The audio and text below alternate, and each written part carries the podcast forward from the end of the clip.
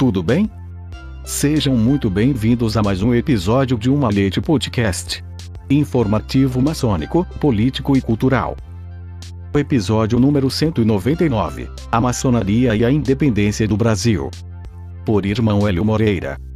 Alguns, até com certa afoiteza, costumam dizer que a maçonaria brasileira vive do passado, isto é, vangloria-se de episódios históricos, nos quais ela teve participação por intermédio de grandes vultos que pertenceram à nossa ordem. Não concordo com esta afirmação, pois, nos dias atuais, como é a sua característica, ela participa dos acontecimentos, porém, não divulga, e a repercussão destas ações só acontecerão no futuro.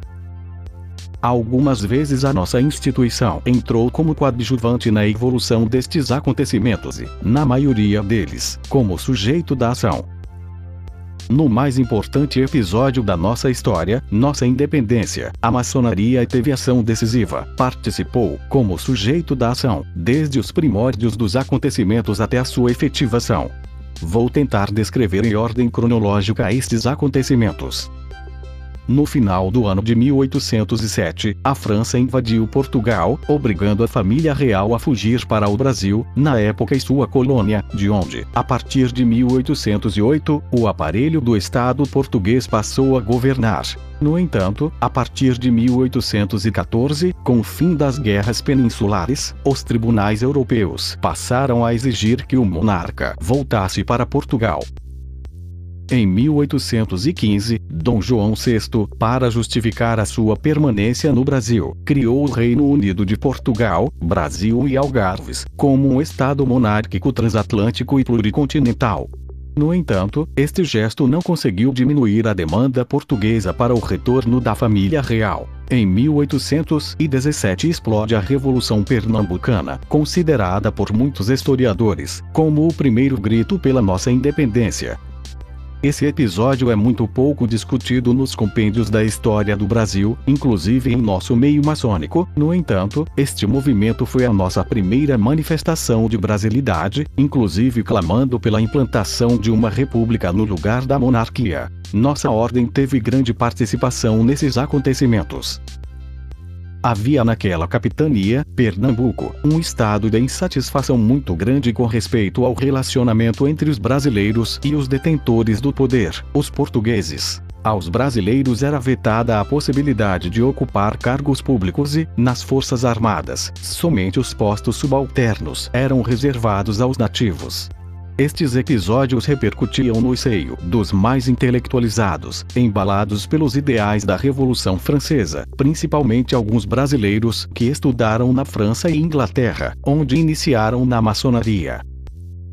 Dentre estes, destacam-se Domingos José Martins, iniciado na maçonaria em Londres e que havia frequentado a loja Reunião Americana, Londres, fundada pelo general venezuelano José Miranda, o grande libertador da América, o frade e médico Manuel de Arru da Câmara, este iniciado em Montpellier, França, e o padre e maçom Azevedo Coutinho, sagrado bispo de Pernambuco em 1796 e fundador do Seminário de Olinda. O fato inconteste é que as lojas maçônicas, onde fermentava a revolução, estavam cheias de padres, e estes padres seguiam a liderança resoluta do bispo maçom Azevedo Coutinho. Para citar apenas um destes padres, cito o nome de João Ribeiro, verdadeiro herói da revolução e que acabou se suicidando para não revelar o segredo das demarches da conspiração. A revolução deveria explodir no dia 6 de abril de 1817, dia da Páscoa. Os preparativos eram céleres, chegando, inclusive, a projetarem Padre João Ribeiro Pessoa, uma bandeira maçônica, e eleger um governo provisório republicano, cuja composição, nove elementos, era, com exceção de apenas um dos nomes, constituída por maçons. Infelizmente a notícia vazou e o governador da província tomou suas providências no sentido de abortar os acontecimentos. Convocou um conselho de guerra, que sufocou o movimento e que foi implacável nos julgamentos sumários, com aplicação de grande quantidade de penas de mortes, 15 enforcamentos, incluindo neste grupo uma Frei Caneca e cerca de 500 condenações à prisão. Dom João VI, preocupado com a evolução do processo político revolucionário, tomou uma medida drástica, editou um alvará, 30 de março de 1818, proibindo o funcionamento de todas as sociedades secretas, visava a maçonaria, no território brasileiro. A desobediência ao seu cumprimento seria punida com a pena de morte. Vale realçar que vários maçons brasileiros, correndo riscos, passaram a denominar suas lojas de sociedades recreativas e culturais e continuaram seus trabalhos políticos, como aconteceu com José Joaquim da Rocha que fundou na sua casa o Clube da Resistência. Em abril de 1821, Dom João VI, cada vez mais pressionado, volta para Portugal, nomeando seu filho, Dom Pedro de Alcântara, regente do Reino do Brasil e facilitando, com este gesto, a reorganização da maçonaria no Brasil. E, com isto, acentuando sua ação em prol da nossa independência por estratégia logística, foi verificada a necessidade de abandonar sua obediência à maçonaria portuguesa. Em outras palavras, fundar uma obediência própria. O mês de janeiro de 1822 foi de intensa movimentação nas lojas maçônicas, destacando-se as figuras de José Bonifácio de Andrada e Silva, José Clemente Pereira, Joaquim Gonçalves Ledo, Cônego Januário da Cunha Barbosa, José Joaquim da Rocha, Domingos Alves Branco, dentre outros, que faziam proselitismo das suas ideias, quer sejam verbalmente ou por intermédio de manifestos, no sentido de incitar o príncipe regente a não aceitar o ultimato da corte corte portuguesa para voltar para Portugal. No dia 9 de janeiro de 1822 o Senado da Câmara, tendo à frente o seu presidente, o maçom José Clemente Pereira, trazendo atrás de si uma multidão, foi recebido no passo por Dom Pedro, onde proferiu um discurso, suplicando ao príncipe regente que permanecesse no Brasil e alertando sobre o estado de ânimo da população brasileira. Será possível que Vossa Alteza Real ignore que um partido republicano, mais ou menos forte, existe semeando aqui e ali em muitas das províncias do Brasil, por que não dizer em todas? Após ouvir o discurso, o soberano teria respondido com a célebre frase: Como é para o bem de todos e a felicidade geral da nação, diga ao povo que fico.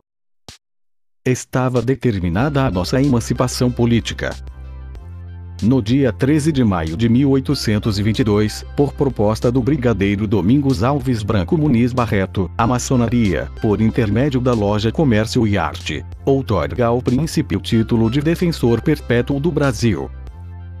No início do ano de 1822 havia no Rio de Janeiro apenas a loja Comércio e Artes, com 94 membros. No entanto, legalmente, para se constituir uma obediência maçônica, seria necessário, pelo menos, três lojas. Foi o que fizeram, a partir daquela loja, criaram outras duas. União e Tranquilidade e a Esperança de Niterói as três, no dia 17 de junho de 1822, fundaram o Grande Oriente Brasiliano, tendo sido eleitos, por aclamação, José Bonifácio de Andrada e Silva, grão-mestre, o Marechal Joaquim de Oliveira Álvares, grão-mestre adjunto, Joaquim Gonçalves Ledo, primeiro grande vigilante e o padre Januário da Cunha Barbosa, grande orador. É necessário realçar que o Grande Oriente Brasiliano foi a primeira potência maçônica a ser instalada na América Latina. Dali em diante a maçonaria brasileira tinha como único foco a luta pela independência do Brasil. Seria impossível citar todos os maçons que, de maneira arrojada, entraram nesta luta, quer dentro das lojas ou por intermédio do proselitismo em folhetins, discussões públicas e até na imprensa. No entanto, nossa ordem e a própria história do Brasil reconhecem que, dentre tantos, duas figuras sobressaíram nestas articulações. Joaquim Gonçalves Ledo e José Bonifácio de Andrada e Silva, apesar de terem divergências a respeito do modus operandis. José Bonifácio achava que não deveríamos cortar os laços que nos uniam a Portugal, ou seja, proclamaria a nossa independência. Porém, continuaríamos com o regime monárquico, sob a regência de Dom Pedro. Gonçalves Ledo era mais radical, não aceitava que persistissem vestígios de monarquia no Brasil independente. Infelizmente, esta divisão entre os dois líderes da maçonaria não se restringiu ao ambiente das lojas, foi para as ruas, alcançando, inclusive, a imprensa. Em ato político extraordinário, José Bonifácio, que exerce a grande influência sobre o príncipe regente, também sobre a princesa Leopoldina, convenceu Dom Pedro a iniciar na maçonaria, provavelmente utilizando o argumento de que a sua presença na ordem poderia influenciar os maçons, no caminho de uma solução monárquica e por outro lado, deve ter pensado ele, tendo o regente como membro, a maçonaria poderia melhor influenciá-lo para apoiar a emancipação do Brasil.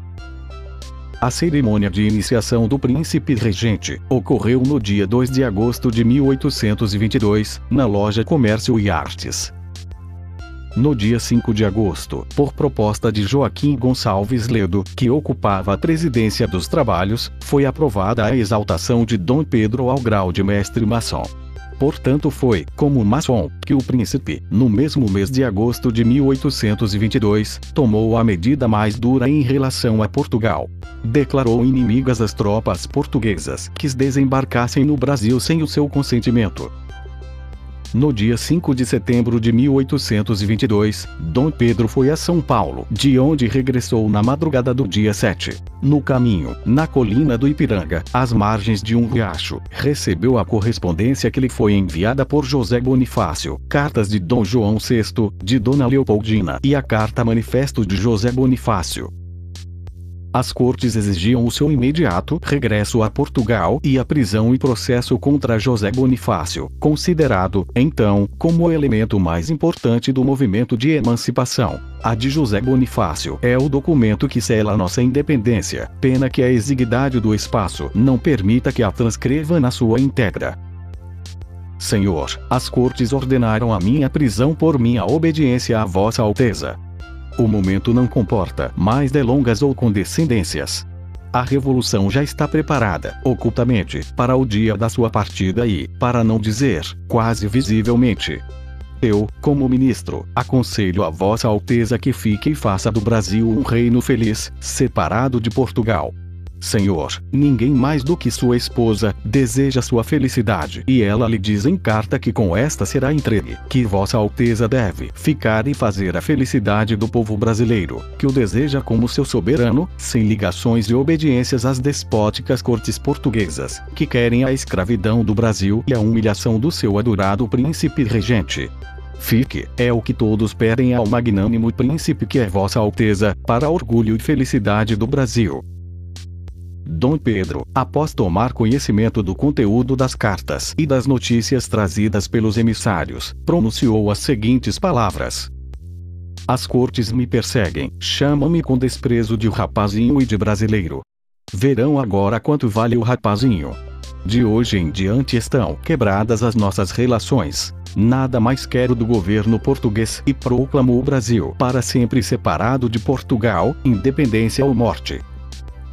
No dia 9 de setembro de 1822, em Assembleia Geral dos Maçons, com a participação das três lojas que compunham o Grande Oriente do Brasil, tendo a presidi-la, pela ausência de José Bonifácio, o primeiro vigilante da loja, Gonçalves Ledo, foi aprovada a moção de proclamação constitucional do Reino do Augusto Príncipe Defensor Perpétuo do Brasil, quando Ledo pronunciou um enérgico discurso proclamando a independência do Brasil, incitando a população a lutar pela nossa independência. Normalmente, uma viagem a cavalo, de São Paulo ao Rio de Janeiro, não se fazia em menos de cinco dias, e este era o único meio de comunicação daquela época. Portanto, esta sessão da maçonaria mostra, sobejamente, que os maçons não sabiam da proclamação de Dom Pedro na colina do Ipiranga. Portanto, a proclamação da nossa independência, pedindo o respaldo da população, foi feita, também, no interior da loja maçônica. O autor, irmão Hélio Moreira, é membro do Conselho Federal da Ordem do Grande Oriente do Brasil. Edição: Luiz Sérgio Castro. Até o próximo episódio de Uma Leite Podcast.